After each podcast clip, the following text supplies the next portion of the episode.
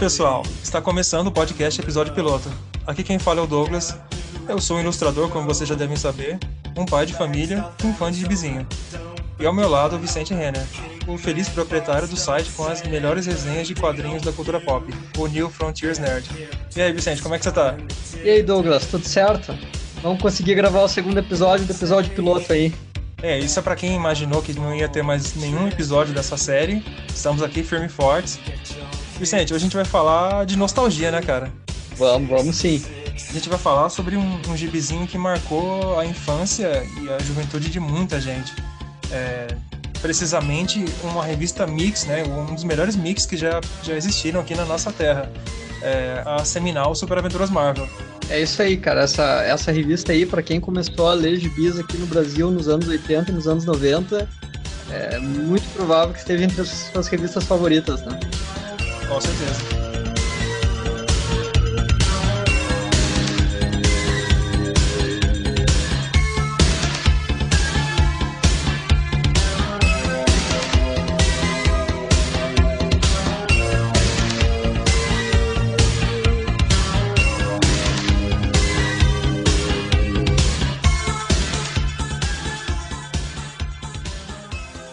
Então, que, que você acha de a gente dar uma, uma contextualizada na, na, realidade editorial daquela época e depois a gente dar uma, uma pincelada na, na, nas, nas, grandes fases que já passaram por essa revista? Beleza, vamos lá. Beleza. Em 79, a editora Abreu ela adquiriu os direitos de mais uma porção de, de, de, de personagens da editora Gap, é, algumas da, da RGE também. É, eles já tinham, eles já estavam publicando a revista do Capitão América e a Heróis da TV, né? Que é uma outra revista que vale um grande episódio também, né? Sim, sim, também marcou a infância de muita gente. É, e até é difícil saber qual é a mais querida, né, cara? Porque dá até pra gente dividir entre os, os fãs de Super Aventuras Marvel e os fãs de Heróis da TV. Sim, acho que tem uma, uma faixa etária aí, né? É, se, se o cara diz que era grande fã da Heróis da TV e não das Super Aventuras Marvel, tu já pode chutar que ele tá ali na, passando dos 40. Com certeza. É, então, vamos, vamos, vamos pensar da seguinte maneira. É, o jovenzinho que estava perambulando lá pelos, no começo dos anos 80, ele, ele chegou na banca e ele encontrou esse mix, né? Ele provavelmente ele já tinha um, um pequeno contato com, Demoli, com, com esse personagem, esse, o Demolidor tal. É, qual que tu acha que foi o impacto né, da, da, dessa publicação ali na, naquela realidade editorial da, dos anos 80? É, é uma, uma, coisa que, é, que eu acho que é bastante interessante na, nesse no projeto editorial, digamos assim, é, é, que talvez tenha sido uma das primeiras revistas que foi pensada mesmo para pessoas que eram leitoras de gibi, né? Não tanto para o público geral, assim como pode ser, por exemplo, uma revista do Homem-Aranha, que todo mundo conhece. A Super Aventuras Marvel, acho que ela já era mais pensada, é, foi pensada por caras que eram fãs de quadrinhos, que nem o Elcio de Carvalho, o JP Martins, é, e, e, já com a ideia de, de fazer uma revista para pessoas que conhecessem o que, que é a Marvel, é, a existência de uma cronologia, enfim. É, já era uma revista um pouco mais que já tinha em mente que as pessoas podiam ser fãs de quadrinhos e não apenas um leitor ocasional, né? Com certeza. E assim, a gente pode dizer também que a escolha né, da, da, das sagas que iam, que iam, iam, iam ser publicadas ali, ela foi feita a dedo, né, pelos editores da, da época, porque dá para perceber que eles tinham uma, um esmero na, na hora de selecionar qual era o material que seria publicado, né? É, e, eles deram muita sorte, cara, porque é, eles podiam ser personagens mais de segunda linha da Marvel, é, mas na época, nos anos 80, foi a época que os personagens de segunda linha da Marvel eram, eram os melhores gibis que tinham, né? É, por exemplo, hoje em dia as pessoas sabem que o gibi do, do que, o, que os X-Men são os grandes personagens da Marvel, mas nos anos 80 não era assim, né? Isso foi uma surpresa para todo mundo, né? Com certeza. A primeira edição, por exemplo, ela já começa com o com o Demolidor do Frank Miller, né? Mas ainda não era o Frank Miller é, roteirizando, ele ainda estava no, é, no, ele ainda estava com o Roger Mackenzie. E assim, digamos assim, o guri que não sabia quem era Frank Miller já já estava tendo o primeiro contato dele, né? Já, já aprendeu. É, o, a, a, progressão do Frank Miller ali no título Demolidor é um negócio muito impressionante. Eu até acho que eles emparelharam o, o Frank Miller, eles no caso a Marvel, né, emparelharam o Frank Miller pro, pelo Roger, com o Roger Mackenzie porque eles acho que eles tinham ideias parecidas para a série, é, porque o, o tom do, das histórias que são do Mackenzie, escritas por ele, ele já é um pouco mais adulto do que o normal, mas é que o Miller ultrapassa ele de uma forma muito grande, né? Ah, com e, certeza. E, é. e já nessas primeiras edições isso fica claro, né? Que quem era Sim. estrela ali era o Miller. O, uma coisa que fica muito evidente, na, pelo menos na minha percepção da, do, de qual era o estilo de texto do Miller e o estilo de texto do Mackenzie, é porque o Mackenzie ainda parece que está tratando ainda com um gibi de super-herói, né? Enquanto que o Miller ele conta uma, mais basicamente uma, uma história de detetive no ar, né? Isso, é, isso aí é uma coisa que muda bastante, né? O, o, o Mackenzie é como se ele estivesse fazendo uma história de gibi de super-herói que ser adulto. E o, o Miller já não é mais uma história de super-herói, é uma história de detetives, né? Na segunda edição a gente já tem a estreia do Doutor Estranho, com, com desenhos do Barry Windsor Smith e o roteiro do Stan Lee, é, preparando o leitor para o que viria, né? Que a, aquela seria a fase seminal do Steve, Steve Englehart, né? Isso. É, depois, é, se eu não me engano, é, nessa fase do Steven Englehart também tem as edições desenhadas pelo Frank Brunner, né? São os caras que ficaram muito marcados com, muito associados com, com o, com o Doutor Estranho. E, e, também tem uma coisa interessante que é existe aí uma certa disparidade temporal, porque esses gibis do, do Doutor Estranho é, eles são do início dos anos e o, e o Demolidor é do final dos anos 70. Mas no, no, no que é o tom da história, eles são parecidos, porque o gibi do Doutor Estranho já era uma época que tinha esses gibis na Marvel que já tinha um pouco mais de pretensão, né? É, que já tinha começado os criadores que nem o Steven Hart, o Jim Starlin, esses caras aí que estavam fazendo umas histórias de super-heróis que eram mais é, um pouco mais sofisticadas, né? Sim, o, inclusive o, eu acho que caiu como uma luva um personagem como o Doutor Estranho na mão do Englehart, né? Porque o Englehart realmente era um, era um maconheiro do caramba, né? Sim, é, foi por aí, né, cara? O, o Englehart, quando ele foi escrever o Gibi dos Vingadores, que tu pensa que é para ser uma série família, ele incluiu uma Amantes que era praticamente uma prostituta vietnamita, né, cara? Puta que pariu. O cara, ele não brincava em serviço, não. Vicente, e também, é, ali na, na, nas primeiras dez edições, a gente vê a, a incidência de, do, do, Pantera Negra também, né, cara? Que hoje em dia é um grande personagem do, do, da Marvel, cinematograficamente falando, mas naquela época ele, digamos assim, ele estava meio relegado a, a uma a, a, a, um time B, assim, né? É, e, e também, de novo, dá para ver um pouco essa, essa mentalidade de caçador, digamos assim, que os editores tiveram, porque essa fase do Pantera Negra que eles publicaram nas primeiras edições de Super Aventuras Marvel, ela é escrita pelo Don McGregor e até hoje ela é considerada a melhor fase da história do, do personagem, né? É, Sim. É, é um gibi muito impressionante. E também é um gibi que entra bem nessa nesse espírito setentista aí de caras que nem o Jim Starlin e o Englehart. Não no sentido de ser uma viagem, uma chapação, mas é, no sentido de ser uma história que ela tem, um, tem uma perspectiva um pouco mais sofisticada. O cara tenta introduzir assuntos que são um pouco mais sérios, né? Não é Sim, só uma eu... aventura por isso. E o bacana, assim, que o Roy Thomas, ele, ele foi muito feliz em ter colocado o Rick Buckler como, como ilustrador, no caso, né? Porque ele é um cara que deu um, todo um dinamismo para as histórias do Pantera. Sim, sim. E tem outro, outra curiosidade aí, que é a arte final do Klaus Jansson, né? Sim, que viria, que viria a chacoalhar os alicerces ali da, da do universo Marvel mais para frente, né? É, ali em parceria com o Demolidor, que estava em parceria com o Frank Miller, que estava junto no mix, né?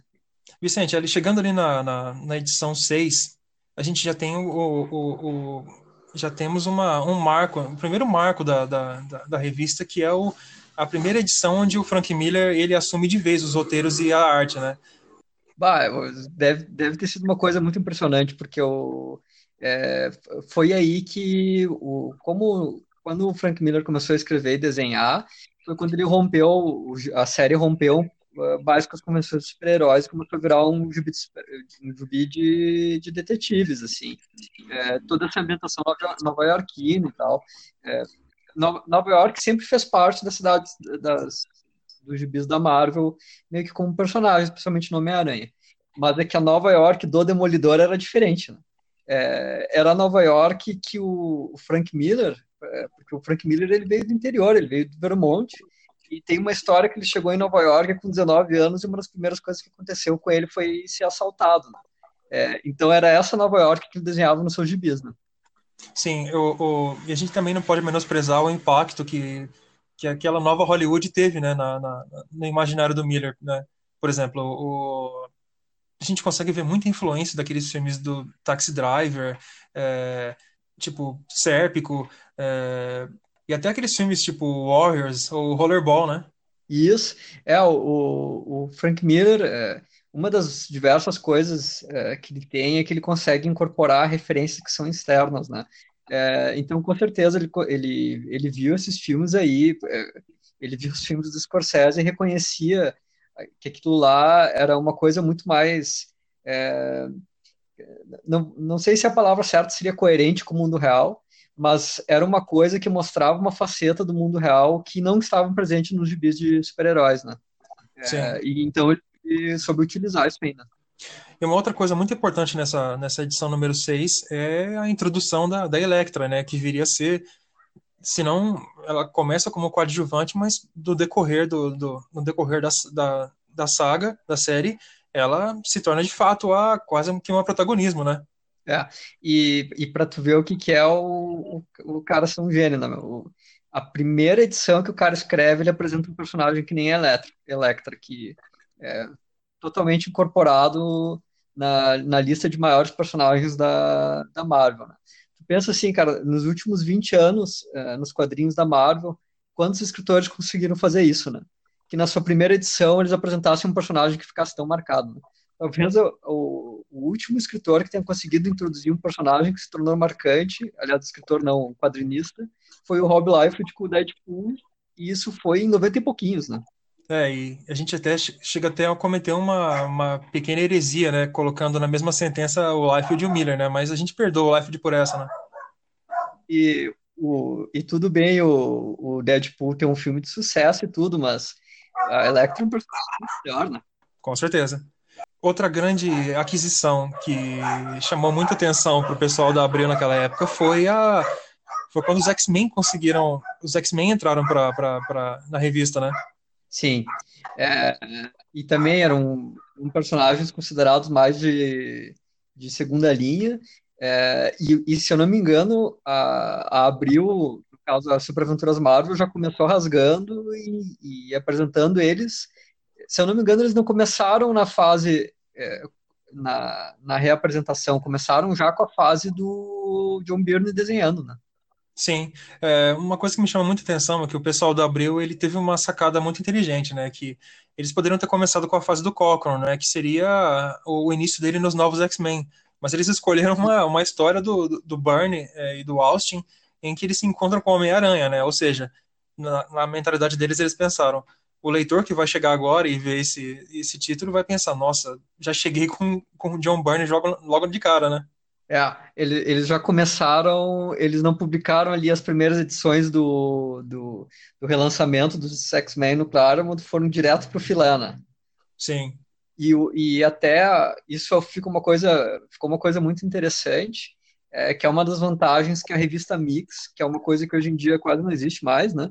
É, mas que é uma vantagem que a revista Mix tem, que no mesmo gibi tu tinha os X-Men desenhado pelo John Byrne e arte finalizados pelo Terry Austin, que é um gibi extremamente é, virtuoso, é, virtuoso no sentido do traço mesmo, que é, tem essa preocupação detalhista, é, de fazer os personagens é, num estilo, numa versão refinada do que eram os personagens nos anos 70 e tal. E tu tem o Frank Miller, arte finalizado pelo Claude Johnson, que tem uma abordagem completamente diferente, é um traço muito mais sujo, muito mais, é, entre aspas, tosco, é, umas linhas mais grosseiras, uma textura mais áspera.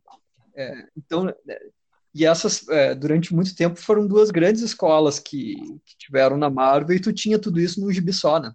Não, com certeza é, foi um, um, presente que a Abril deu para a molecada da época, né?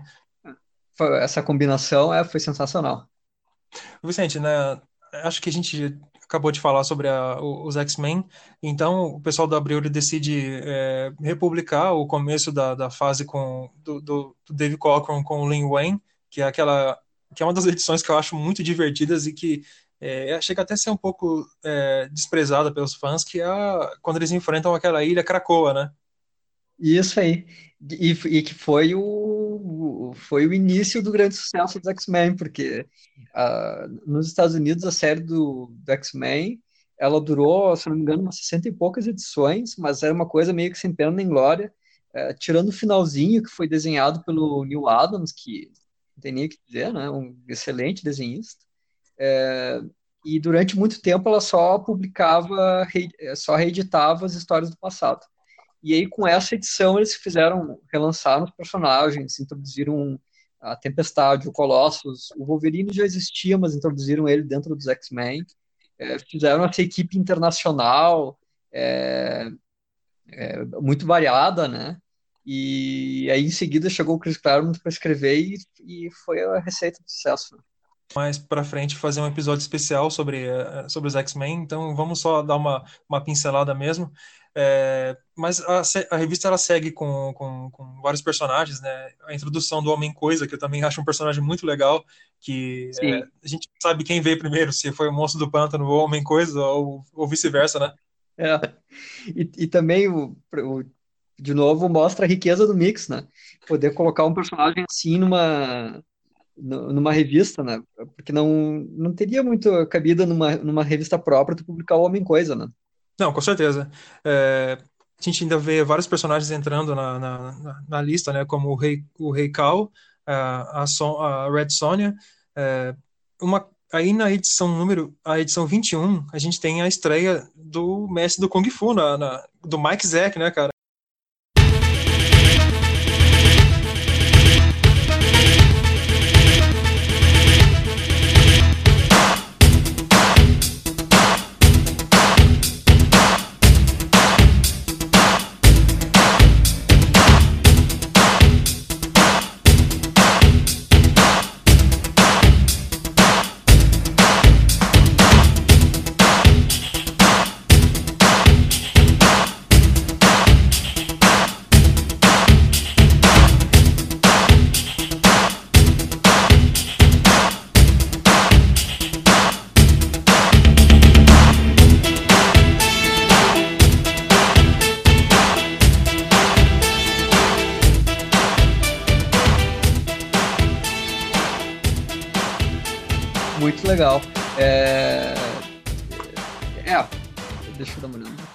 Isso aí, é, desenhado pelo Mike Zeck e, e, com roteiros do Doug Munch, né? Que também é, era, um, era um bom roteirista que tinha nos anos 80, né?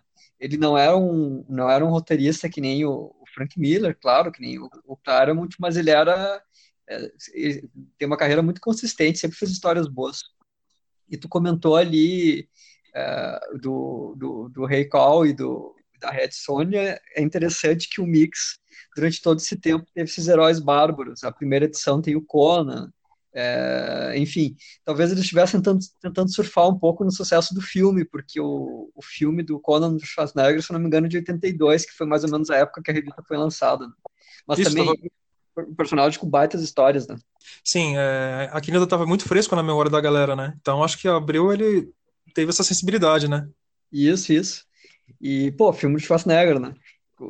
E foi um sucesso, porque eu lembro que quando eu era moleque, o pessoal adorava o, o filme do Conan.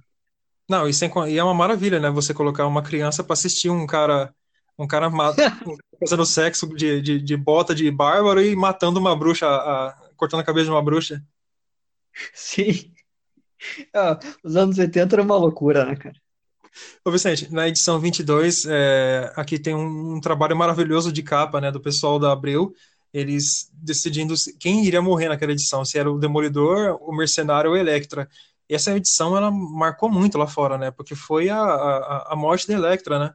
Sim, é, essa edição é sensacional. É, eu lembro a primeira vez que eu li essa história aí, é, não foi no Super Aventuras Marvel, foi, foi bem depois, é, mas, e eu já sabia, no caso, que, que a Electra morria, né? Mas mesmo assim, ela é uma história. Ela não é explicitamente violenta, mas ela é, ela é marcante nesse sentido, né? O, mostra como a série do Demolidor era diferente, né? É, ter o cara lá usando sais para matar a namorada do protagonista, né? Eu lembro que tu falou uma vez, é, acho que no nosso episódio anterior a gente estava falando sobre é, nas restrições no, do decorrente à, censura, que a, o, o, Comic Code tinha, uma, tinha um problema sério com ferimento de, de saída, né? E aí uma alternativa Isso. do Miller foi fazer o, o, o, o, tecido saltar, né? É, o, ele, o Comics Code não permitia exatamente isso, não permitia que mostrasse a saída da ferida. Aí a Electra lá tava, tava usando uma, uma roupa que era feita de um tecido tão forte que um sai que atravessa a tua caixa, a tua caixa aí peitoral não consegue atravessar o tecido, né? Cara, mas acabou que isso virou, isso virou a marca registrada dele na, nessa saga, né, bicho? Sim, realmente. E, e claro que é, é uma coisa assim que quando tu pensa é engraçado, mas é, pode ter certeza que nenhum moleque que viu essa cena pensou nisso aí, né, cara? nenhum deles pensou, ah, ainda bem que tinha censura aqui entrando. Todo mundo entendeu perfeitamente o que que é, o que estava acontecendo ali e percebeu como como aquilo que o Frank Miller quis retratar, que era uma coisa violenta e brutal, né? E o e não é só a morte da Electra, cara, é que é toda a história ela tem um tom meio trágico, assim, porque é, é a violência descerebrada do mercenário, é o, é o, é o, o demolidor que não sabe como reagir é, ela, ela não, não só pelo fato do personagem morrer, mas a história ela é fatalista, né? Sim.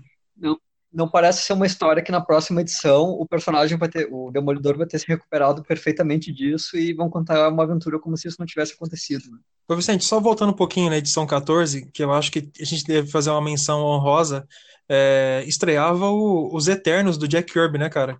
É verdade. E eu acho que até hoje, eu não sei se esse gibi foi publicado no Brasil de novo, hein? É, e é o, isso aqui é, é, o, é o Jack Kirby em versão despirocada total, grandiloquente e, e sem limites, né? Talvez esse, talvez os Eternos seja o gibi que é mais fácil de tu encontrar um splash page desbundante do, do Jack Kirby. Era, toda edição tinha uma cena com uma grandiosidade que é inacreditável que alguém tenha conseguido retratar aquilo em quadrinhos, né? Sim, é, e, e, a gente já tinha comentado no episódio anterior que ele, ele voltou muito ressentido da, da, do tempo que ele passou na DC, né? Então, quando ele, ele retorna, retorna à Marvel, o Stan Lee ele oferece o, o, os medalhões para ele desenhar, ele, ele ciente de que ele não poderia ter tanta liberdade criativa, ele opta por criar uma série nova, né, cara? E os Eternos, ele é, vai ganhar filme agora, né, na fase 4 da Marvel, e a gente tem que. Vamos esperar se eles vão relançar isso aqui, né? É, é, seria, um, seria uma coisa excelente, assim, porque esse gibi ele não é ele não é das criações mais conhecidas do, do Jack Kirby, mas isso é uma coisa muito injusta. É, porque ele tem exatamente um mérito que é o, o principal do Jack Kirby, que é essa escala desproporcional e absurda, né? Outro ponto muito interessante da gente, da gente dar uma. da gente contextualizar. O Frank Thorne desenhando a Red Sonja, né, cara? Que esse é um, esse é um dos desenhistas mais sensacionais que já passaram por lá, né, cara? E ele era um, um veterano na época, né? Sim, é verdade. É, também um excelente, excelente desenhista, né? É, pô, a, a Marvel, vou te dizer que a Marvel é brincadeira, né, cara? Eles tiveram ali a quantidade de talento que eles, consegui, que eles conseguiram reunir é inacreditável. É, e eu vou aproveitar essa referência que tu fez aí ao, ao personagem fazer meu jabazinho, cara, porque esse o clássico uniforme aí da, da, da Sonja com o biquíni de metal foi criado pelo Esteban Maroto, né? E a última resenha que eu coloquei no New Frontiers Nerd foi de um gibi dele. Ô, oh, cara, excelente. Esse, esse link aí foi, foi sensacional, né? Ô Vicente, é, na edição 25 é, tem uma história do, dos Eternos do Kirby, mas ela é marcante pra gente porque começava aí a saga da Fênix Negra dos X-Men, né? O que, que tu tem para falar sobre essa saga aí? Que quase não deu em nada, né? É. Pô, é, é para tu ver como a morte da, da Electra foi marcante, que é, foi na edição 22, né? Então, as pessoas não tinham nem experiência ainda da, da saga da, da morte da Fênix, que foi o, talvez seja uma das mortes mais marcantes da Marvel, né? É, bom, essa, essa fase aí, como todo, como todo X-Men do, do Chris Claremont e do John Byrne, é sensacional, né, cara? É, uma coisa que até eu acho muito legal da, dessa fase dos dois é que as pessoas falam muito das histórias separadas, mas é, isso era um, foi uma sequência, assim, né, cara? Pra, durante dois anos, esses malucos faziam, colocavam todo mês na, na banca uma, uma história sensacional, né? Não, e tipo assim, é, a gente, eu li no, no livro da Marvel Comics que eles, que ele já, o Bernie ele reinava absoluto nas convenções, né? Até quando o Frank Miller ele despontou, eles começaram já a dividir stand e tal, e era aquela rivalidade saudável, né? Porque eles se tornaram amigos no decorrer do, do, dos anos. Mas devia ser muito divertido participar de um, de um, de um painel com esses caras, né? Sim, e, o, e é, eles, eles têm uma dinâmica que eu acho muito legal, cara, porque o, o Frank Miller, é, dá para ver nas histórias dele que ele é, ele tinha essas outras referências de filmes, de arte e tudo mais, mas ele era um nerd de quadrinhos, porque ele, é, em todos os gibis que ele faz, dá para ver que tem muitas coisas que são do passado do personagem. É, até uma abordagem meio nostálgica. Por exemplo, na fase do Demolidor, ele usa, os, uh, usa alguns vilões do, que foram criados pelo Hollywood, é, ele usa é, essa atmosfera de mafiosos na série do Demolidor que introduziu o Joy Orlando. É, então dá para ver que ele é um cara que gostava de quadrinhos, só que ele tinha essa abordagem é, de dar um look mais adulto. E o, o Byrne, nossa, ele é o, ele é o nerd de gibis nostálgico por excelência, né, cara? Faz, ficou, sei lá, 20 anos da carreira dele escrevendo histórias do passado, tipo Homem-Aranha capítulo 1, X-Men, Anos Incríveis, os, os da DC lá, ó, as sagas Gerações e tal. É, só que ele tem uma abordagem que é completamente diferente. É, são histórias muito mais de aventuras, muito mais tranquilas, né? Então, e gente, aí... vamos pensar aqui, ó. Vamos pensar aqui, ó. O, o, o guri que estava lá no, no seus, no, com seus 14, 15 anos, ele, ele, ele foi na banca e em questão de dois anos ele já tinha o Demolidor do Frank Miller, ele já tinha os X-Men do, do Barney do Claremont né, e do Cochran também.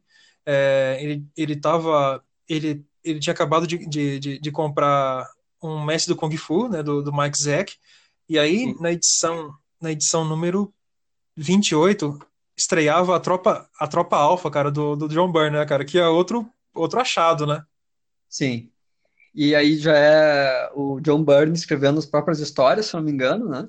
É, e essa fase é muito legal. Esse gibi da Tropa Alpha até é, foi o primeiro gibi do, do, John Byrne que eu comprei é, assim, é, sabendo quem o John Byrne era, é, tipo em relançamento tal, é, procurando, né? essa, eu, eu, tenho bastante carinho para essa série aí.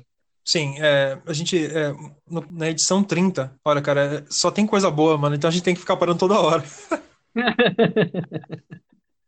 Cara, na edição 30, cara, tem uma, tem uma história do, do dos X-Men, cara, que essa, essa foi o início do, do início da, da feudalização do Wolverine, né, cara? Porque foi aquela edição onde ele. do Clube do Inferno, né, cara? Que é uma edição sensacional. Sim. É, bah, essa, essa foi a.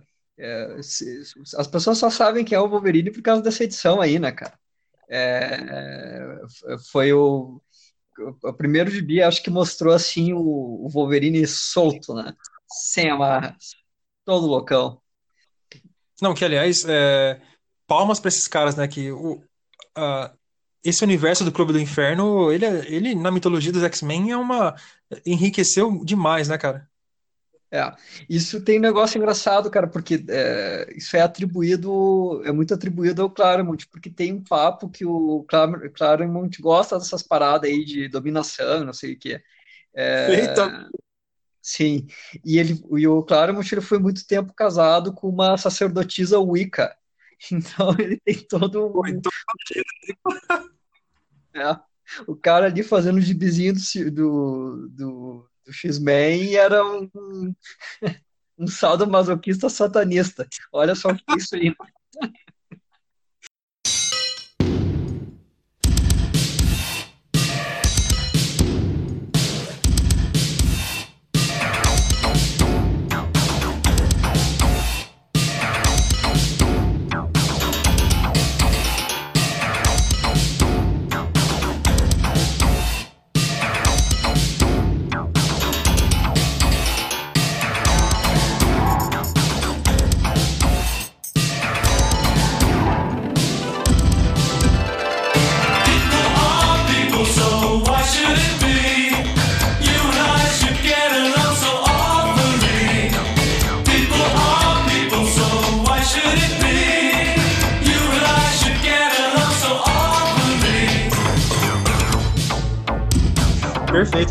O guri daquela época tava bem servido, né?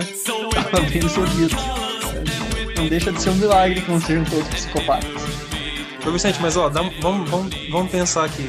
É, a conclusão da fase da Fênix, a conclusão da, da saga da Fênix Negra não foi nas Super Aventuras Marvel, porque a, a Abril deu um jeito de, de, de, passar a perna no leitor e fez, e fez a conclusão na, na, Grandes Heróis Marvel.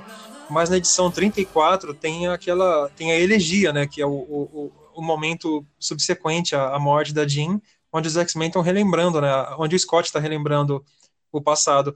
Essa é uma edição lindamente ilustrada pelo, pelo Byrne, né, cara? Eu acho muito lindo o modo como ele, como ele, como ele, ele retoma, né, a, a como ele revisita vários, vários conceitos da mitologia dos X-Men, né? Sim, é verdade. E eu, o, isso aí, é, durante muito tempo, quando eu li os gibis dos X-Men, eu, eu tinha a impressão que sempre tinha uma edição de ressaca. Tinha uma grande saga e aí colava uma edição meio intimista, sem grandes cenas de ação. É, e essa aí talvez tenha sido a primeira a, a fazer isso aí, né? Tipo, uma pausa para respirar, assim. É, e, e os, os gibis do X-Men, do, do Claremont, eles sempre tiveram um aspecto meio de novela, assim, dava, no sentido que a, a vida emocional dos personagens tinha muita importância e tal.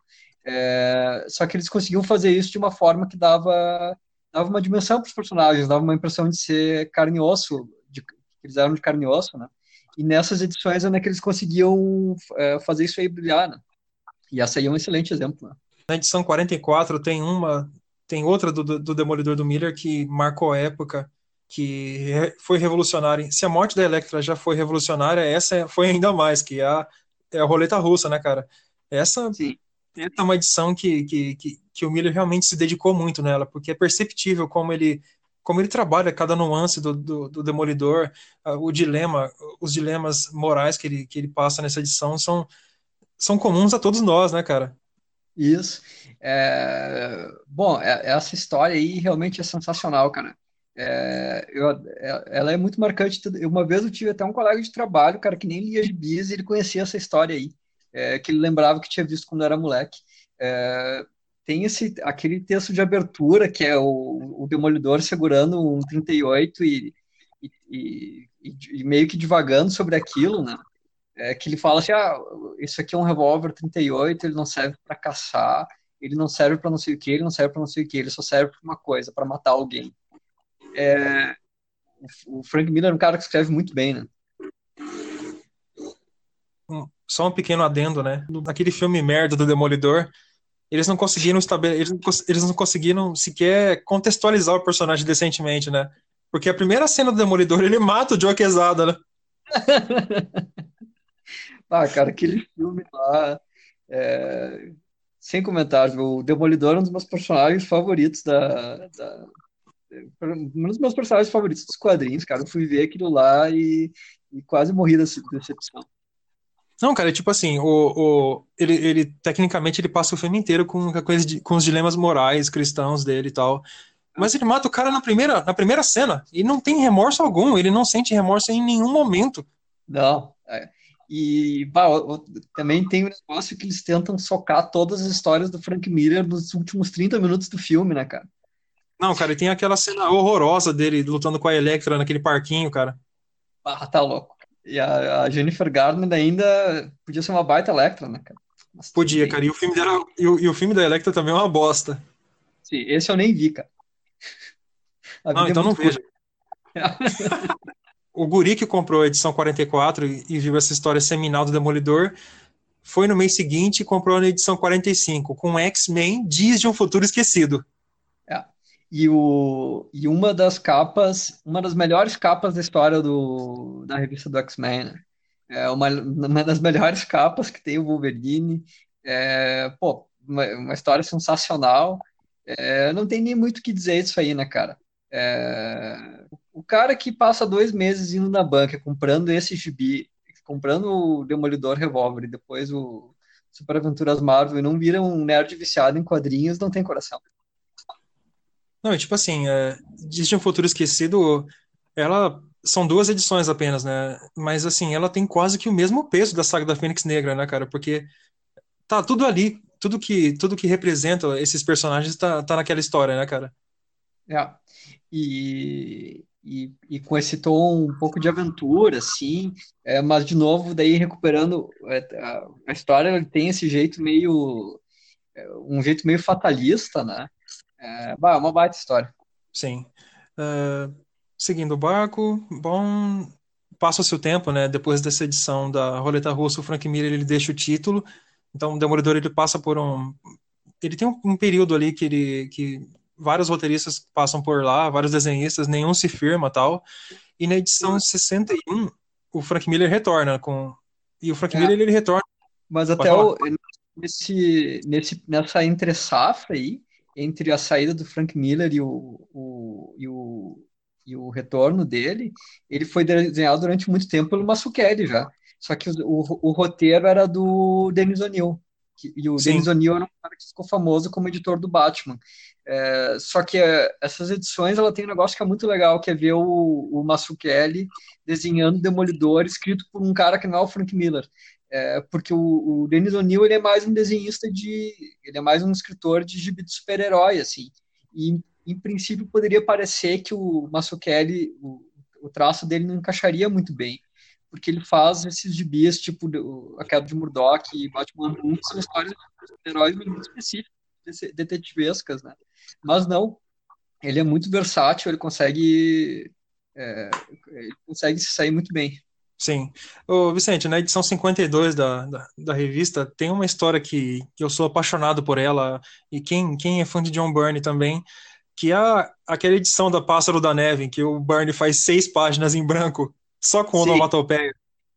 Sim, é, o, o, o Bernie, em questão de produtividade, ele acha que é um cara, um cara que rivalizava com o Jack Kirby, né? Teve uma época que ele desenhava basicamente todos os gibis que a, que a Marvel conseguia jogar em cima dele. Aí ele, ele precisou recorrer a isso como um truque para ganhar outros prazos e tal. É, mas aí quando o cara, quando o cara é gênio, é, é complicado, né? O cara, o cara tá fazendo um negócio ali para matar serviço e fica muito bom, né? Não, então, a gente até agradece pra, por estar tá sendo enganado, né? É verdade. Quem me dera me passar sem a perna assim todo mês, né? Cara, do jeito que a vida tá, pode me passar tranquilo assim que eu aceito. Na edição 62, o Miller retorna, mas ele retorna em, em grande estilo, né? Que começa a saga Queda de Murdoch, né? Eu particularmente considero a Queda de Murdoch o melhor de que a Marvel já publicou, né? É, até nessa edição aqui da Super Aventuras Marvel, é, eles deram uma censurada, né? eu não sei, se, não sei se nessa 62, mas durante a queda de Murdoch eles deram uma censurada, porque tem um quadrinho lá que a Karen Page parece com uma seringa, e eles trocaram, não sei se era por uma tesoura ou por uma navalha, mas eles retocaram a arte. É, mas, mas o, a, a, saga em si é, é sensacional, né? É, é, e, e, é engraçado que mesmo se tu comparar com a fase do Demolidor do, do, Frank Miller, a queda de Murdoch é tipo uns três, quatro passos adiante. O cara ele ficou afastado é, um tempo e ele voltou é, trazendo muitas outras coisas para o personagem, né? Não, com certeza. É, Queda de Murdoch vai, vale, um episódio completo só para ela, né? Vamos só dar uma, uma, uma, uma pincelada só, mas dá para dizer que marcou uma geração inteira essa história, né, cara? Mais pra frente ela saiu encadernada, né? Ela, ela, teve, ela foi reencadernada várias outras ocasiões, mas quem comprou ali mês a mês e viu a, a, o declínio do Murdoch, dele ir parando na, na, na, na sarjeta e até o, o renascimento dele, aquilo foi muito foi muito importante para o guri da época, né? Porque realmente é uma história muito emocionante. Sim. É, e o, e o, o David Mazzucchelli, é, eu, eu gosto muito do, do Batman ano 1. Só que no Batman 1, eu acho que ele, ele tem o traço um pouco mais caricato. É, ele tá, no Batman 1, ele usa bastante referência do Chester Gold, que é o cara que fez o gibi do Dick Tracy, né? É, no, na, aqui na queda de Murdoch ele está com um traço bem mais realista, porque ao mesmo tempo que ele consegue fazer um desenho realista, é, ele é extremamente simbólico, assim, é, é, o jeito que ele retrata, o jeito que ele usa a iconografia religiosa, é, pô, esse, esse, cara aí sim que é, que é, um, é um outro gênio dos quadrinhos, né? É, Não, com certeza. Bom, e, e Super Aventuras Marvel, se for ver, com isso aí, Queda de Murdoch na edição 62, é, pô, talvez três dos maiores gênios dos quadrinhos dos anos 80 já tinham desenhado as suas principais histórias nessa, nessa revista, né? Ô Vicente, chegando ali, é, o Demolidor passa por. termina a queda de Murdoch e tal. É, tem uma história. É uma das histórias que eu considero. É, poucas pessoas comentam sobre ela, do Demolidor, que é aquela edição 70, onde o Barry Windsor Smith e a Viúva Negra encontram aquele Mark Hazard.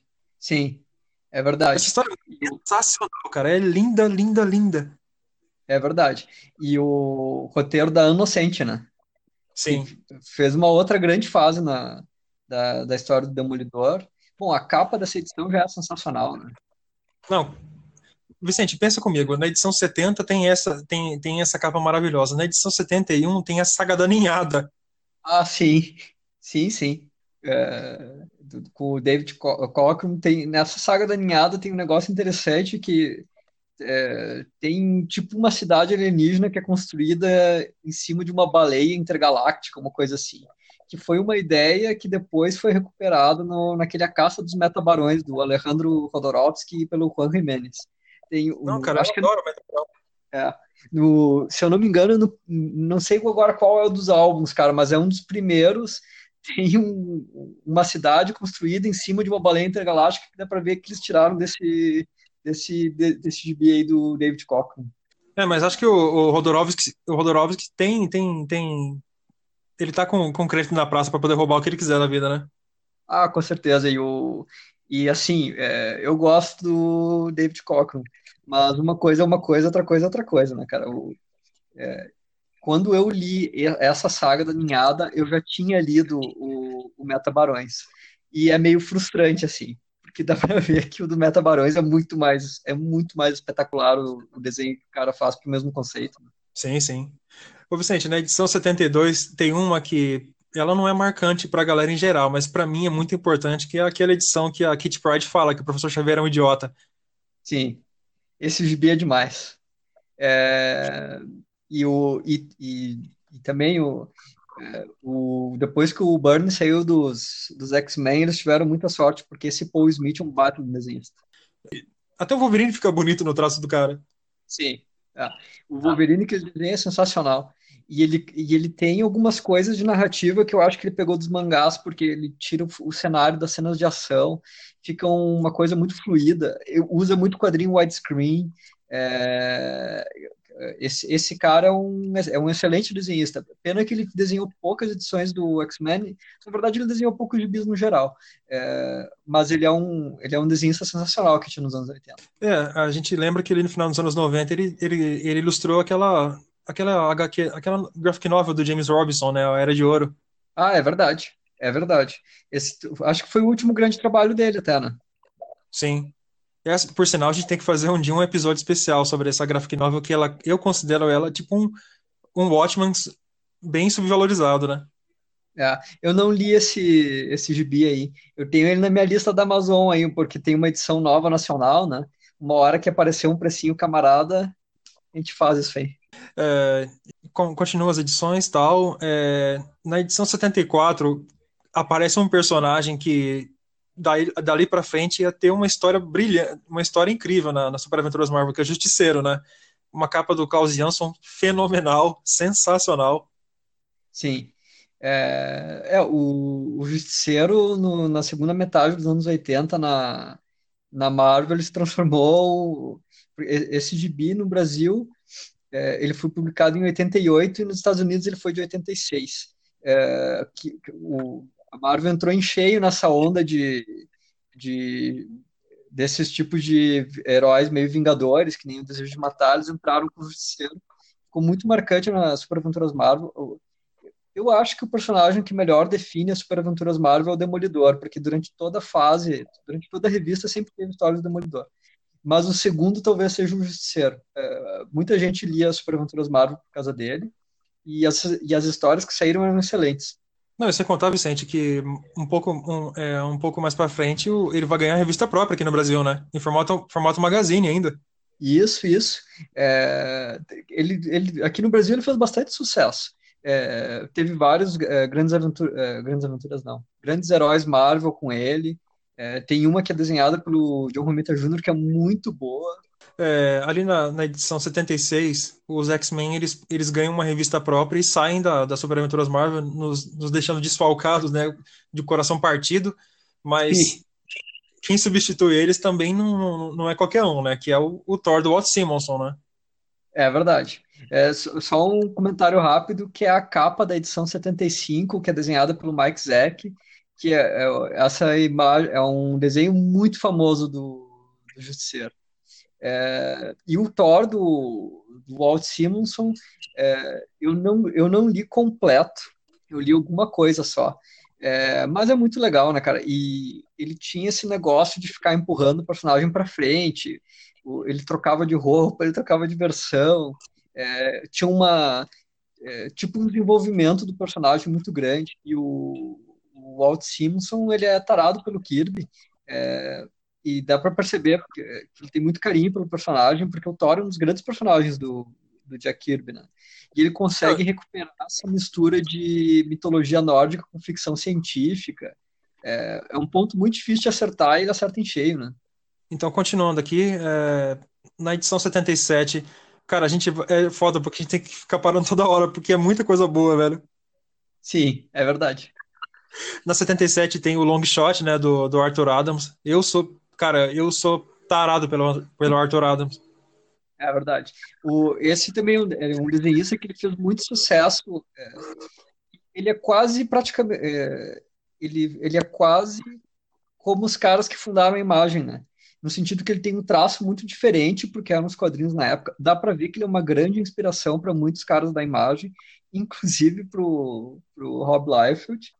O desenho dele tem muita personalidade própria. Isso é uma das coisas que ele é parecido com os caras da imagem, assim, que tu bate o olho e tu já sabe quem é, né? Com certeza. Ô, Vicente, e, o... e... pode falar. Essa história aí do, do Long Shot, se eu não me engano, é escrito pela Inocente também, né? É, que é uma baita roteirista que tinha no... Ela era mais até editora do que, do que roteirista, mas nos anos 80 ela escreveu bastante beat, escreveu O Demolidor, é, desenhado pelo John Romita Jr., que estava sendo publicado na, na, na Super Aventuras Marvel também. É bem legal. Ele, ela traz pro ela traz pro long shot porque essa a Inocente ela tem um pé meio na, na sociologia e no jornalismo. Ela, ela foi editora de revistas. Se eu não me engano, ela foi até editora da High Times, a revista de maconheiro dos Estados Unidos. É, então ele tem esse ele tem esse negócio do vilão ser de um planeta dominado pela mídia. É, tem um, uma, uma, uma, um subtexto aí, né? E o que é interessante da, da quando ela assumiu o, o título do Demolidor é que assim é, ela adicionou uma nova galeria de vilões e acho que ela teve um insight de ela compreendeu que é, o Miller ele chegou e, e ele criou a Electra e ela se tornou uma grande personagem. Então ela pensou, eu vou criar também uma grande, uma grande antagonista para o personagem, que foi a Meredith Floyd, né? E a Meredith Floyd, ela é tão querida quanto a Electra, se for pensar, né? É, e, o, e ela pegou a série do Demolidor numa roubada. Porque, pô, é, como é que tu vai ser o cara que escreve o gibi do Demolidor depois da queda de Murdoch? Primeiro que tu vai, na comparação, tu vai perder. Na comparação, teu gibi vai ser ruim, né, cara? É, e depois que ela, ela foi meio que convidada no improviso, porque teve uma, algumas edições que acho que até nem saíram no Brasil, é, que foram assim de, de recheio, pra, porque não tinha um escritor regular para a série, e o escritor regular ia ser o Steve Englehart. Só que o Steve Englehart brigou com o editor. É, e ele até só escreveu uma edição do Demolidor que ele assinou com pseudônimo. Nessa época aí, no final dos anos 90, aliás, no final dos anos 80, o Englehart ia começar a brigar bastante com o pessoal da, da editoria da Marvel. É, e aí a Inocente foi meio que convocada num quebra-galho. É, e, e, ela não só soube entender o que, que o Frank Miller tinha feito com o personagem naquela de Murdoch, porque ele, ela escreve umas histórias que são reflexivas, que ele está em dúvida sobre o que é ser um super-herói ou não, ele vai numa jornada pelos Estados Unidos.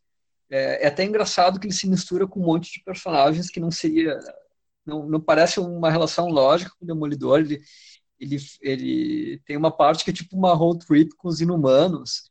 É, pô, é, é, um gibi muito legal. E desenhado pelo John Romita Jr., arte finalizado pelo, pelo, pelo Al Williamson, que é um, que é um casamento perfeito. Né? Não, com certeza. E assim, é, o Demolidor pro portfólio do John Romita Jr. É, é coisa fina, entendeu? Aquilo tá no, no, no, panteão mesmo de, de, de, trabalhos incríveis que ele já fez. Aliás, ele é um artista fenomenal, né, cara? Essa molecada de hoje que, que critica ele, diz que ele faz pose torta, que ele faz que ele que todo mundo é feio, não sabe o quanto esse cara entende da, da do traçado, né, do riscado.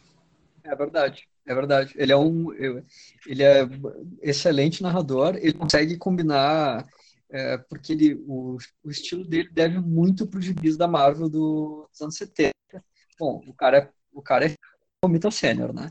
É, mas ao mesmo tempo ele consegue dar um aspecto urbano contemporâneo, assim. E nesse, nesse gibi do Demolidor, especialmente arte final do, do, Al, do Al Williamson, né? Que é um cara que tem um, um traço bem detalhadozinho, assim. É, porra, é, eu, eu acho que esse gibi do Demolidor é o melhor trabalho que ele já fez na vida dele. Não, com certeza. É, na edição 97, que na minha opinião é a melhor do run do, do Romitinha no Demolidor, que é aquela onde ele enfrenta toda aquela galeria de vilões dele, né? É, essa é uma edição lindamente ilustrada, cara. Ela é perfeita. É, o Demolidor ele, ele, ele vai para um comício de para não proliferação de armas nucleares, ele toma um cacete daquele guerrilheiro que é, o, é tipo um bazuca genérico, né? E no final ele, ele, ele meio que luta boxe com, com, com, com o espírito do pai dele. É uma história sensacional, cara.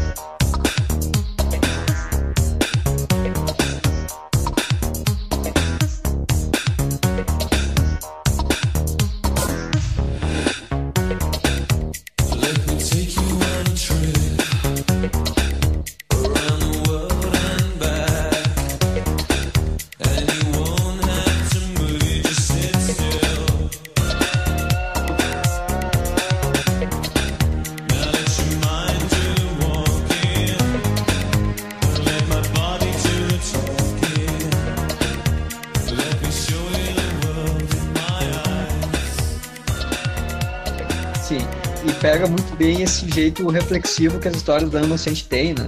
É, é, muito, tudo uma coisa, é, os gibis dela são sempre uma coisa interior, uma, meio que essas coisas de autodescobrimento, e o, o Demolidor como sempre todo ferrado, né, cara? Na edição 103 tem uma que é muito divertida, que, que é aquela que o Thor vira sapo, que essa é uma edição seminal também do run do, do, do Simonson. É, é, é dessas, é, essa, esse, essas coisas que o Simonson conseguia fazer, né? É, acho que essa é uma das histórias mais conhecidas, né? Pelo esse aspecto bastante inusitado aí. O, o Simonson ele tinha muito, ele conseguia explorar muito bem esses conceitos do personagem, né? É, fazer esses testes, assim, digamos. É, não, não, é bem teste, mas essa questão de ver até onde ele consegue levar Sim, as o, coisas. Né? Na edição 108, que tem uma capa magistral do, do Justiceiro pelo Jim Lee, é, essa capa aí, cara, o meu sonho é ter uma camiseta com esse, com essa, com esse desenho. É, o, o Justiceiro foi, acho que, o primeiro trabalho, grande trabalho do Jim Lee. Essa capa realmente é uma capa excelente. É, quase todas as capas que ele fez pro, pro Justiceiro são muito Eu não sei se você né? leu essa edição, eu não sei se você leu sei. essa edição, que ela tem uma, uma, uma história do estigma. Você chegou a ler essa edição? Cara, o, é, o, o Burn ele assume o título do Stigma depois que o novo universo é cancelado lá fora. E você sabe toda a rixa que ele tinha com o Jim Shooter, né? Então, tipo assim, aquilo era uma vingança pessoal para ele, né? Por tudo que o Jim Shooter tinha feito com ele e tal. E nessa edição ele vai à forra, cara. Ele sacaneia demais a, a, a todo o staff editorial da Marvel. O, o, o Burner, ele não, gosta tipo de assim, o, ele, ele, ele assume o estigma e ele leva o estigma até uma convenção de quadrinhos, tá ligado? E lá ele, ele destila todo o ódio que ele tem pelos fanboys, tá ligado? Então, tipo, ele tira sarro com, com aquele, com, com, com o gordo ter tudo, com, com aquele pessoal imbecil que fica questionando cronologia. É muito engraçado essa, essa, essa fase. É, é. É, é, tem uma história do novo universo que o John Byrne fez, que foi uma das primeiras que ele fez depois que o Jim Shooter saiu, e o que ele fez foi explodir Isso é mágoa, que é a cidade natal do Shooter, né? Ele, ele, ele fez essa- a primeira página do gibi, o cara explode a cidade natal do Desafeto. né? Deve ser excelente ser um amigo do, do John Byrne. É, entre outros motivos pelos quais. Com certeza, entre bicho. outros motivos, Cara, porque e- daí e- tu é um inimigo dele, né? A história pregressa desse ódio todo, cara, acho que deve valer um livro, né, bicho? Porque é, o ódio que esse cara tem pelo Jim Shooter. Acho que Jim Shooter nunca foi um sujeito é, amigável, né? Ele sempre teve problema, mas. Você lembra, né, que tem aquela parte no livro que o, o, o cara ele, ele usou o, exemplares do novo universo como estofo no boneco que ele queimou num churrasco, né, velho? Exatamente. Chamou uma festa, colocou um Caralho, boneco velho. de enxuter e usou os gibis pra queimar ele, né, cara? Acho que é amargura, né? Ima- Imagina também é, é, uma situação muito fácil de fazer funcionar, né? Ter desses dois caras trabalhando juntos, né? Edita ele aí, meu Ô, filho. Vicente, na edição, na edição é, 121 é o retorno do surfista prateado, né? É, o primeiro, nessa edição, quem tá, quem tá fazendo o roteiro é o Jim Valentino, mas um pouquinho mais pra frente, quem ia assumir era o Jim Starlin. E acho que era toda a oportunidade que o Jim Starlin, Jim Starlin tinha de retomar o universo cósmico da Marvel que ele tinha deixado nos anos 70, né? Sim, e, eu, e ele usou para é, é ali que começam as histórias que vão terminar no Guerra Infinita, né? É, são bem legais essas edições. E o, acho que o Starlin estava afastado fazia um tempo da Marvel. Sim. Foi um, um bom retorno.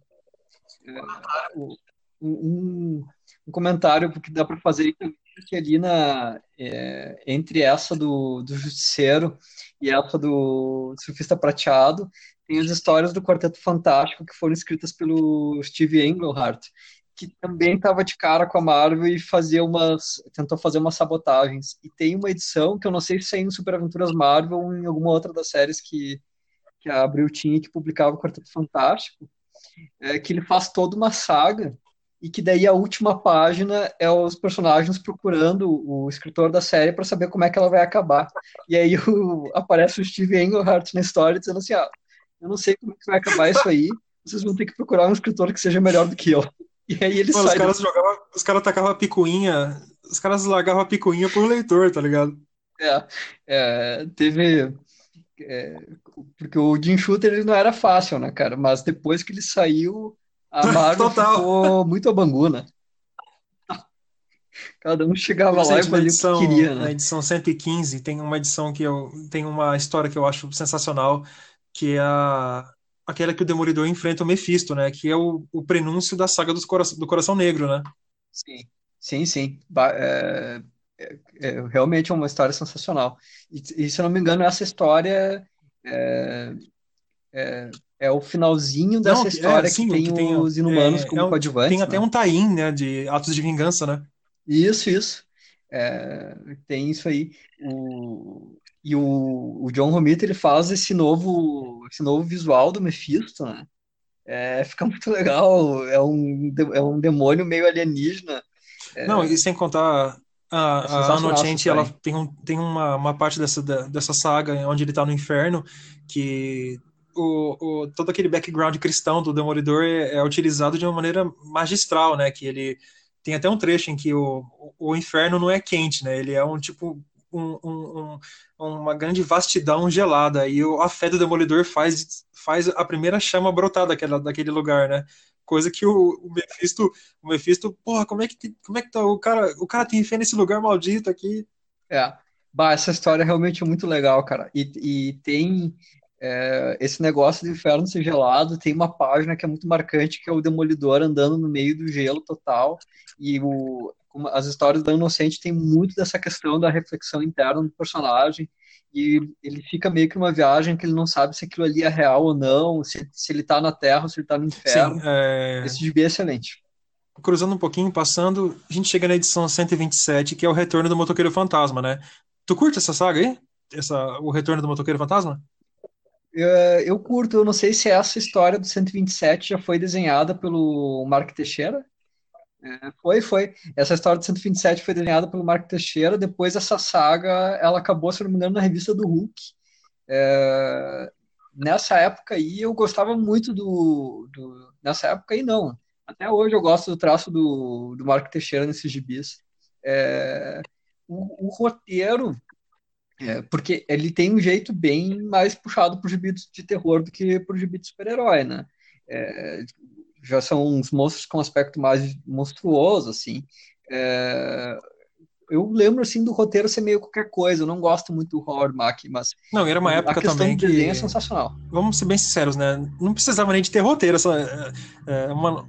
Quando uma história está sendo desenhada pelo Mark Teixeira, não precisa nem de roteiro, né? É. É, e ele, o Mark Teixeira, é, ele faz, ele tem uma habilidade para fazer ro, uh, rostos de gente que está sendo torturada, uns rostos meio agônicos, assim. É, Daí, então, seguindo aqui, tem algumas edições bom. com o Justiceiro na capa tal. É, na edição 131 tem uma que eu acho muito emblemática, pelo menos a capa, que é o Surfista Prateado e o Thanos, né? É, o Thanos que viria a ser o, o, o tem toda essa coqueluche em cima dele hoje, tudo começou ali, né? Sim, sim, sim. É, é, foi o meio ressurgir do Thanos, né? Porque no, é, no, no Warlock ele é um personagem bastante interessante, assim, no Warlock do Jim Starlin. Ele, ele faz meio que um contraponto, porque o grande vilão é o Magus, é, e o Magus ele é meio que um vilão nietzscheano que quer tentar impor um, um, um próprio padrão de de moralidade e o, o, Thanos é um nihilista total, ele não acredita em nada, ele acha que todo mundo tem que morrer.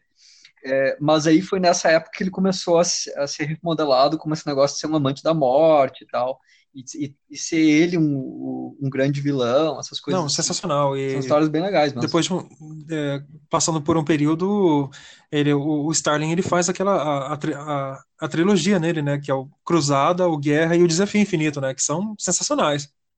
Ali na edição 134, o, o Demolidor enfrenta o Ultron, que o Ultron tem o melhor visual da, da, da que podia ter sido feito por ele, que ele parece uma máquina de lavar, né? Feito pelo Romitinha.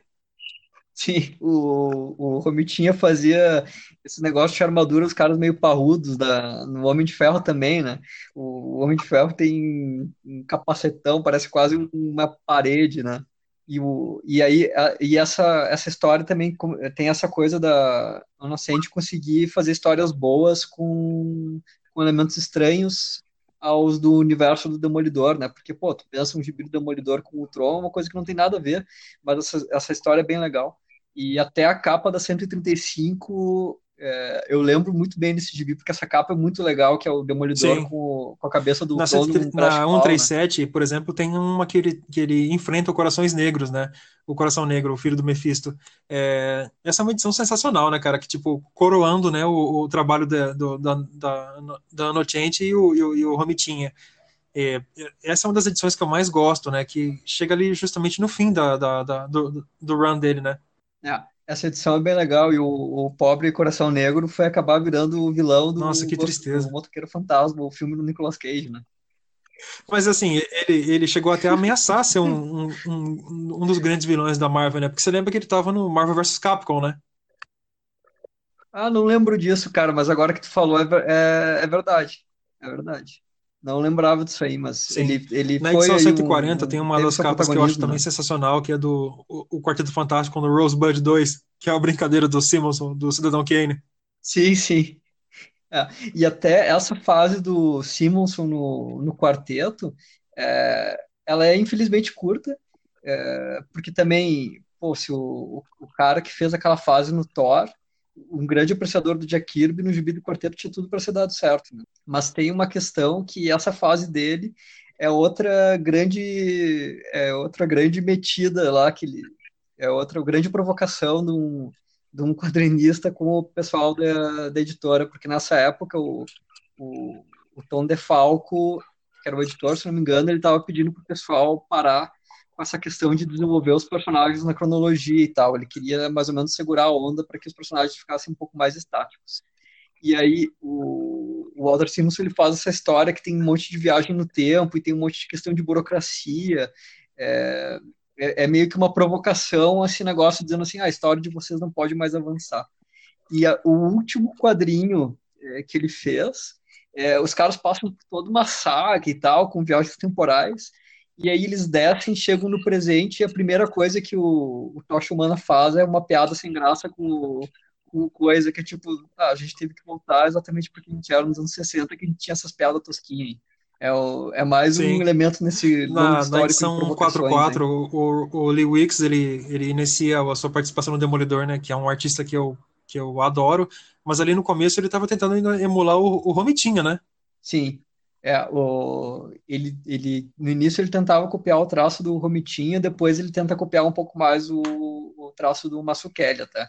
É, é, é uma pena que o, que o Liu Wix e a Nocente não tenham trabalhado juntos em muitas edições, porque logo em seguida daí a, a Nocente é substituída pelo, pelo glorioso, entre aspas, aí, Chichester, que fez é, uma o... história ruim com, com o Demolidor. Mas o, o Lee Wicks é um, é um excelente é um excelente desenhista. Até hoje eu sou muito fã dele.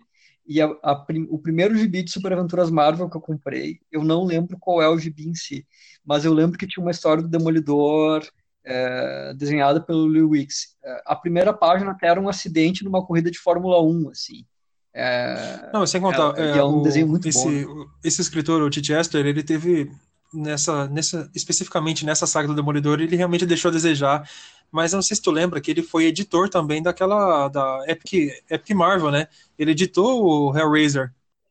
Pô, esse cara é bom. Ah, né? eu não sabia disso, cara. ele é das Pô, antigas. Foi assim que ele foi. É, não sabia, eu pensei que ele, ele fosse um cara novo ali no, nos anos 90. Não sabia que ele já tinha um histórico. Pior. Pô, uma pena é, que ele a gente já pode dizer assim então, que essa final, esse finalzinho da, da, da, da Super Aventuras Marvel, pouca coisa se salvava ali, né? É, uh, teve, tem algumas coisas interessantes que, eh, como ficou, começou a ter muitas histórias uh, do Demolidor e muitas histórias do Justiceiro, e ficou meio que uma revista uh, meio urbana, assim, né? tem uma sequência ali, tem essas histórias do Surfista Prateado, mas aí depois ele meio que sai no mix e tem uma sequência de capas que é tudo Demolidor ou Justiceiro. É, nessa época eu lia bastante CGB e isso era uma coisa que eu gostava, tinha as histórias do Nômade também. É, mas aí a, a vaca estava indo pro breve, né?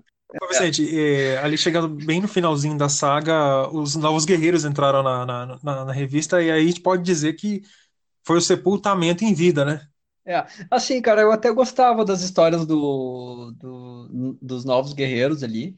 É, desenhos do Mark Bagley, né? Roteiro de novo do nosso grande amigo Fabian aí. É, para mim, o sepultamento ocorreu mais quando começou a aparecer as histórias do Cable, esses caras aí que, é, pô, depois que, o, que os X-Men, uh, que os X-Men tinham revista própria, transformar Super Aventuras Marvel numa, numa, num gibi mutante Pior. meio que perdia muito sentido. Não, né? é assim, vamos, pode falar. Mas, mas isso é, é interessante, uma coisa que eu acho bastante interessante nesse, nesse fechamento da revista é, é que, como ela era uma revista que foi feita por fãs e já tinha por pressuposto essa, esse negócio do pessoal conhecer a Marvel, é, a, a, própria revista ela faz um arco que é, so, que é um arco que fala muito sobre como é que eram os fãs do, do, no Brasil, porque eu lembro que nessa época aí é, o pessoal já se dava um pouco mais de conta que as histórias eram cortadas, que os diálogos eram resumidos, que durante muito tempo a, a colorista era, sei lá, Cleusa, Carmen, essas paradas assim, os caras não tinham a, não tinham, não usavam as cores originais, né? É, e, e, também coincide isso. É, então, de certa forma, o, os fãs começaram a ter um desapego, eu acho. Né? É, não, eles não reconheciam mais essa revista como uma coisa para eles. E coincide também que bah, a qualidade da, das, das, dos gibis que a Marvel publicou muito, né, cara? É, depois dessa época aí, o, depois que sa, saiu o Shooter, saiu o Burn, saiu o Walt Simmons, não ficou ninguém, né, cara? É, ficou o Fabio Nicieza lá, ficou o Scott McDaniel desenhando o Demolidor. É, pô, é muito deprimente. Assim, não, e assim, é, é, não dá para dizer que tudo, tudo, igual você falou, que eu, até essa fase dos Novos Guerreiros ela tinha alguma coisa que se salvava. É, no finalzinho ali também começou o, o run do, do John Romita Jr. No, no, Justiceiro também, que é uma fase sensacional do personagem, né, cara? Serviu até de base, né, para pro, pro, pro, aquele filme do, do Havaí lá dele, né? Sim, sim, sim.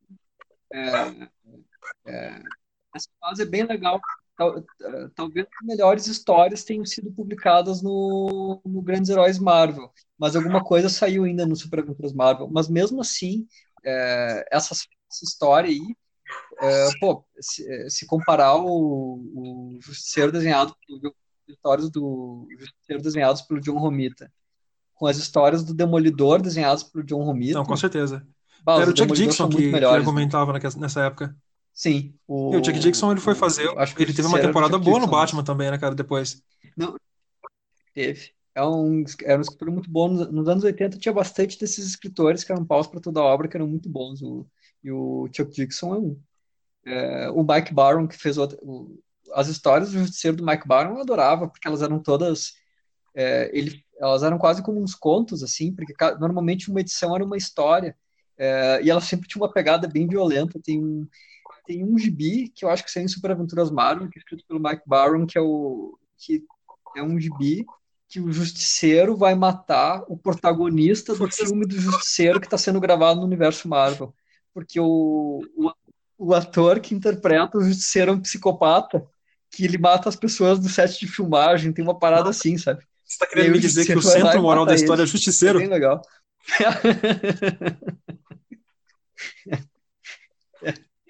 É, pra tu pois é, cara. É, as voltas que e hoje tem tanto né, moleque aí que fala que ele é serial killer, né? Um personagem fictício é serial killer. Tem, tem como existir isso na psicologia?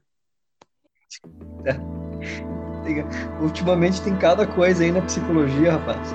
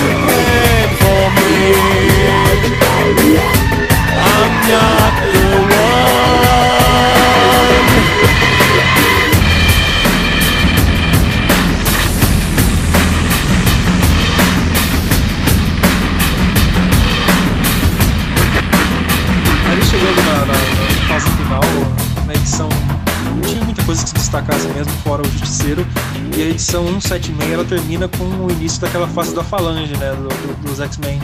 E dá pra, dá pra gente dizer que foi um, o, último, é. o último episódio horroroso, o season finale de uma série, né? É, o, é tipo Game of season, season finale do capeta, né? É, é, eu não li essa edição. O, a última Super Aventuras Marvel que eu comprei foi essa 173 ali, que é o Demolidor na capa. É, eu já gostava bastante do Demolidor e eu tava sofrendo com essa história aí do Chichester, que eles inventaram esse uniforme novo do Demolidor. E sei lá, cara, parece meio que uma armadura. Demolidor é um dos caras que tem um dos melhores personagens, um dos melhores uniformes dos quadrinhos, aquele uniforme todo vermelho, ele é simples, ele, ele é icônico. E o, o, esse uniforme todo vermelho foi criado pelo Hollywood. Não é o uniforme original do Demolidor. O, o uniforme original do Demolidor é vermelho e amarelo. É, e foi criado pelo Bill Everett, que é o, que é o criador do Namor, né? É, só que o, Demolidor, nas primeiras edições dele, ele, te, ele é um personagem meio circense. É, tanto que ele não é Daredevil por causa do demônio. Ele era Daredevil porque isso era uma, era um, era uma palavra que se usava para acrobatas de circo. É, foi o Hollywood que sacou esse negócio de, de, trocar a chave dessa referência aí, entendeu? Tirar esse, esse papo circense que não tem nada a ver, fazer todo o uniforme vermelho e concentrar nele ser um demônio, né? E o... É, e, e, tem esse, e tem esse aspecto aparentemente paradoxal de ser um personagem católico que se veste que nem um demônio, é, mas dentro do simbolismo religioso, é, isso tem uma função, digamos assim, as catedrais têm as gárgulas, essas coisas assim. Pô, o, o, a queda de Murdoch é, é porque tu vê, né, eu, eu, porque tem muitos personagens que têm uma religião como eles têm uma cor de cabelo, sabe? É, é uma característica, assim, que, meio descritiva. Mas o, o Demolidor, ele tem muitas histórias que, ele, que as histórias dialogam com isso, né? Elas incorporam isso como um elemento da história. Isso tem na Queda de Murdoch, tem na fase da Inocente, é, com certeza. É uma coisa muito legal é, que o personagem Na, na fase da Inocente também tem, aquele, tem aquela história onde ele, ele vai se confessar com o padre, né? Que a edição inteira se passa no confessionário. É, é verdade. E a, a própria Demolidor Revolver tem esse tom confessional, né?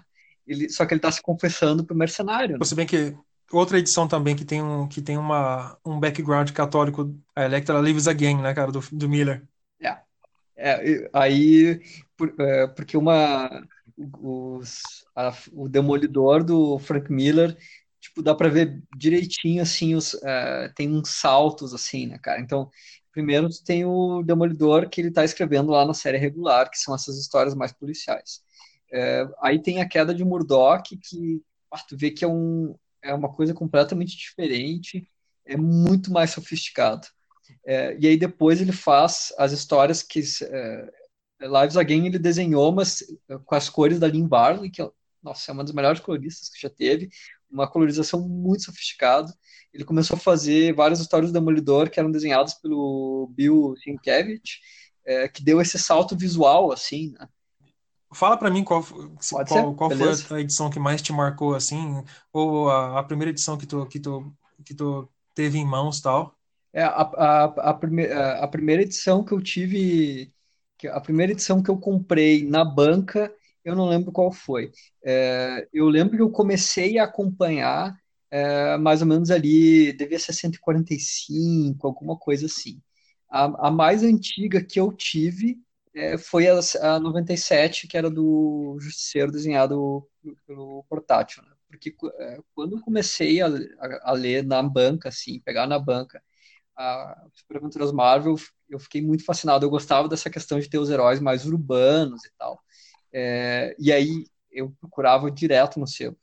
É, uma edição que me marcou, que me deixou muito marcado, é, é uma do é, que na capa é o Demolidor, que é a, é, é a capa até do encadernado americano da, da minissérie O Homem Sem Medo, que é escrita pelo Frank Miller, que é uma capa toda vermelha e só é a sombra do, do Demolidor em preto. É, e, ne, nesse gibi tem uma história, além dessa capa sensacional, talvez seja uma das melhores capas que a revista Super Aventuras Marvel teve, é, tem uma história que é 34 horas na vida do, do, Demolidor, que ela tinha exatamente assim o que eu gostava, no sentido de ser uma, era uma aventura com início, meio e fim, é, é, com, até periga ser escrita pelo Chichester essa história, para ver como é que a vida é. é. Mas era tipo um dia comum na vida do, do Demolidor, é, e aí era ele resolvendo uns crimes mais banais, assim, é, é, uma, é uma história muito legal, desenhada pelo Ron Garner esse, esse gibi pode ser que a história em si não seja excelente como, é, como outras grandes histórias que foram publicadas nas Super Aventuras Marvel. É, mas para mim, quando, quando eu era PA, que eu li esse gibi, sei lá, cara, esse gibi foi publicado em 95, eu devia ter 12 anos. É, ele meio que mostrou uma possibilidade que eu não sabia que um gibi de super-herói podia ter, de ter esse aspecto mais urbano, uma coisa mais pé no chão, são só uns crimes meio pequenos que ele, que ele resolve. Pode crer. Então, é uma história muito legal. A, a, primeira edição que eu tive contato, essa que eu, que eu, eu ganhei da minha mãe, essa edição, é, eu tenho para ela, tipo a minha moedinha de ouro do Tio Patinhas, ela não tem valor comercial nenhum, nem nem tá cobrindo nenhuma saga importantíssima, mas ela tem um valor é um valor uma, ela, eu estimo muito ela porque é, quando a gente ganha de alguém muito querido, isso tem um valor maior na gente, né? É, foi uma edição em que o, o, Sim, o Surfista Prateado ele vai, ele vai ao encontro do Galactus para poder buscar um aliado na guerra contra o Thanos e o, o, o que se segue é um, é, um, é um diálogo sensacional escrito pelo Starling é, a respeito da, de toda a questão do, do remorso que o surfista o surfista é, misteriosamente não sente por ter porque o surfista ele colaborou com um genocídio, né? Que ele pode ser um personagem filosoficamente é, é, intenso, mas ele tecnicamente ele, ele é um genocida, né? Se ele não é um genocida, ele, ele é um passador de pano do cara, né? E tipo, é, é uma edição onde, simbolicamente falando, é, é, é, muito é sensacional o modo como o Ron Lin ele, ele interpreta o que está acontecendo dentro do surfista, né? Quando por um segundo o Galactus ele ele destrava o, o bloqueio mental que ele tinha colocado no surfista há tempos atrás para impedir que ele se sentisse remorso e ele sente toda a dor no, de uma vez só, né, cara? Então ele mergulha no, no oceano de sangue e é uma história muito sensacional que eu tenho para mim que é uma das que eu mais gosto do surfista. Mais ninguém gosta e mais ninguém conhece, mas é, ela é muito legal para mim assim. Sim. É, o, o, o Jim Starlin ele tem uma coisa que eu acho muito legal que ele, ele enfrenta o tema das histórias dele de frente assim. É, pode ser que não sejam histórias muito sutis mas nesse sentido tem uma certa coragem. Ele não é, nunca é uma história que pega um atalho né cara? Que nem tá falando assim não vou fazer uma história sobre como o surfista prateado é um genocida. Tipo pô meio forte isso aí amigão. É, mas é, é uma das características não, você é, contar o seguinte. Essa é, franqueza é uma coisa muito admirável. Tem, né? tem uma graphic novel que eu, que eu idolatro, que, do, do Surfista Prateado, que é o Parábola de, do Stanley e do Moebius, né? Que é uma, que é uma outra, que é um outro dueto do Surfista Prateado da Galactus que é sensacional. Sim, sim. Todas as partes, todas as vezes que eles interagem, rendem ótimas histórias, né, cara? É. Pô, cara, essa graphic novel aí, eu, eu comprei na primeira edição que a Abril lançou. É, eu, eu não lembro quantos anos eu tinha, cara, não lembro quando é que ela foi lançada, mas eu devia ter, sei lá, uns 10, 11 anos. E eu encontrei ela encalhada num supermercado, lá na cidade, ido no supermercado com meus pais, e tu comprava ela e vinha junto ainda uma edição de Gro. É, e eu gostava um monte dos de Gro, e eu comprei por causa do Gro, tá ligado? E aí eu levei essa coisa pra casa, eu tenho até hoje pra, por aí, essa gráfica nova aí. É muito legal. Bom, surfista prateado desenhado pelo Moebius, né, cara, que que, que mais? Que, que, outra coisa você precisa dizer sobre o CGB, né? A Abril teve um esmero em proporcionar para aquela edição uma, um apelo gráfico tremendo, né? Tem até um, os extras da edição com, com os, os, os croquis do Moebius, é muito bonito. É.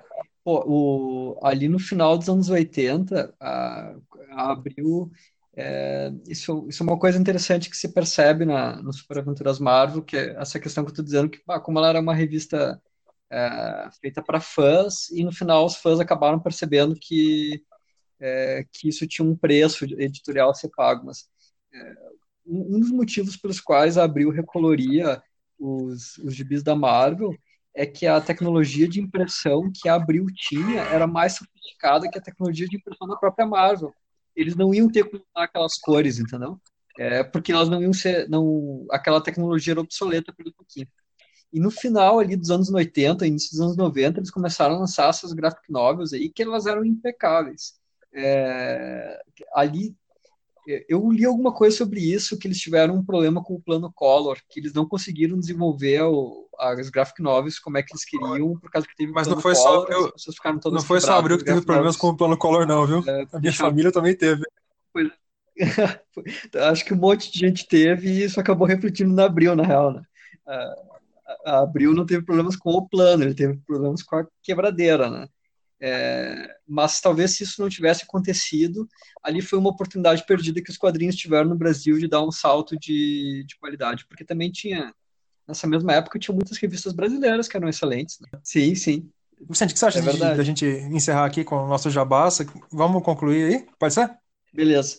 É, Só vou fazer um, de repente, fazer um fechamentozinho assim sobre a trajetória Bora editorial para ficar uma conclusão, pode ser? Assim, hoje em dia, é, quando as pessoas chegam nas bancas e tem essas revistas em formato americano, é, e muitas revistas personagens super-heróis e, e, e publicadas no formato original, com respeito ao texto, respeito à colorização, eu até entendo que possa parecer estranho que as pessoas, é, para as pessoas que não acompanharam Super Aventuras Marvel, é, perceber essa, no, essa nostalgia em gente que nem a gente, né?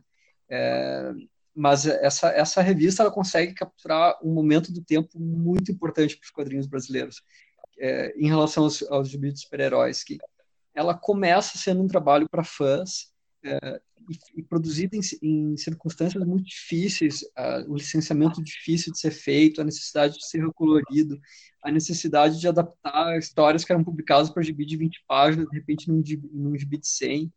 É, é, é, claro que esses caras tiveram que fazer sacrifícios para que essas coisas funcionassem, é, mas ao mesmo tempo eles fizeram isso conseguindo reunir é, histórias que são brilhantes, né? É, talvez de outro jeito ninguém conseguiria ter lido isso, né? É, então, é, de certa forma, as pessoas que duvidam dessa nostalgia e pensam que é um sentimento bobo, tem que conseguir entender isso um pouco como fruto daquela época, né? É, e que como essas histórias, é, assim, elas chegaram a tantas pessoas que 30 anos depois ainda lembram desses gibis com carinho, né? Aí, claro, depois nos anos 90 as histórias ficaram ruins, as pessoas começaram a ter acesso mais facilitado aos gibis importados, mas aí é a vida que segue, substitui, não tem problema, hoje em dia tem outros tipos de gibis, é, mas naquela época o que a gente tinha era um mix que nem esse aí. Uma geração inteira foi formada por, por, por leitores dessa fase da Marvel e eles tiveram o, o, o privilégio de acompanhar mensalmente é, é, sagas memoráveis e, e, e, e, fases incríveis de, de personagens que eram cativantes e de, e de, cria, e de roteiristas e quadrinistas que realmente estavam destruindo tudo no, no, lá fora. Então, é, eu tive acesso posteriormente, eu não peguei essa a, a, melhor, o auge da Super Aventuras Marvel, eu não peguei na banca, eu, eu tive acesso através de sebos ou, ou de é, caçando ali na coleção do meu irmão e eu pude eu pude perceber como a gente teve sorte de, mesmo tendo em mãos um material que era recortado, picotado, é, era reduzido para poder caber em, uma, em um A4 dobrado, é, a gente tinha, nós podemos é, simultaneamente ver o Demolidor do, do Miller, é, os X-Men do Byrne e do Claremont, depois o, o Mestre do Kung Fu do Mike Zeck, depois veio o Justiceiro, e tudo isso, tudo isso ocorrendo e a gente observando era, era algo muito cativante pra gente. E não tem como não sentir saudade dessa época, né, cara? Por mais que todos nós, quando vamos a uma, uma comic shop ou a uma livraria, a gente vê a vastidão de títulos sendo publicados, a gente sempre sente saudade de ver aquele Demolidor naquele mixinho com, com, com 20 páginas, assim. É, dá muita saudade de, de, de poder ver, nossa, tá certo, é, era muito menos páginas, a gente ia ter que esperar mais um mês, mas era mais um mês que a gente ia lá no jornaleiro para trocar ideia com o cara que provavelmente era nosso único amigo, se a gente não tinha nenhum amigo, não tinha ninguém para conversar. Então era, era muito interessante. É, é, é, é, é assim que se faz uma revista é, que marca Você pode fazer né? o, o jabá do, do Bunker do Gil lá? Claro. É, bom, é, momento jabazinho. Ali no, no curso da transmissão eu já comentei que o New Frontiers Nerd está com, tá com uma resenha nova no ar. Espero que vocês leiam e aproveitem, porque não é uma coisa que a gente consegue fazer toda semana. É, e vamos renovar aqui o, o as nossa, a nossa recomendação para que vocês sigam o, e apoiem o, o Bunker do Deal. Acredito que nas próximas semanas vai ser, ele vai, vai usar um, um, um texto que agora mesmo estou escrevendo sobre o Demolidor, que tem tudo a ver então com essa Super Aventuras Marvel e toda essa história que a gente contou aqui no, no podcast. Não, pode crer. A gente vai também Aproveitem tentar lá. comprar o passe do Dio para fazer um episódio com a gente, né, cara? Ah, é verdade. Vamos descobrir quem é esse agente, hein? Falou. Cara, abração, hein? Obrigado.